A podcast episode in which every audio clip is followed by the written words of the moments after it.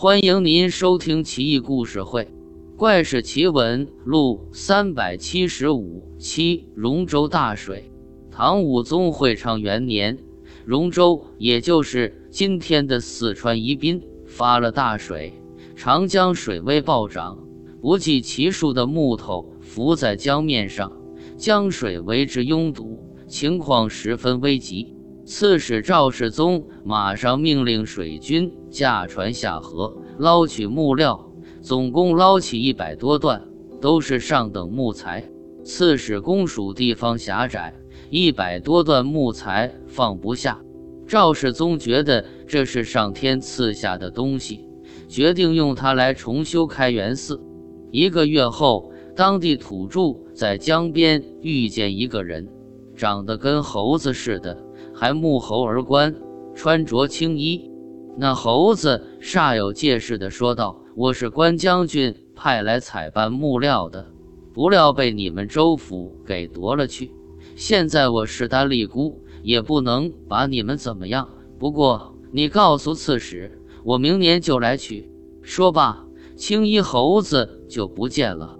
土著很害怕，赶紧禀报刺史。赵世宗没太在意。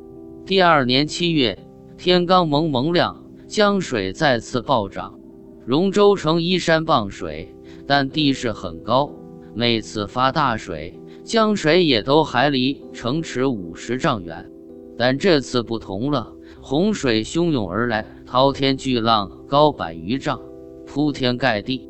荣州城顿成鱼塘，城池地基下陷十几丈。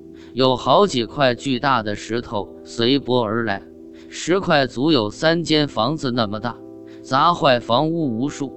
涌入城中的水都是酱黑色，腥臭无比，百姓苦不堪言。直到夜间，洪水这才退却。知州于藏己带着家眷随从，早乘船逃往别处。直到半个多月后。荣州城地方灾情好转，这才率众返回。但荣州城已经荡然无存，只留下几块巨大石头巍然挺立着。城池皆是官署民宅，仿佛消失了一样，连地基都看不到了。知州到处巡视，来到江边，发现开元寺玄宗真容阁居然被大水冲到这来，卓然立在沙滩上。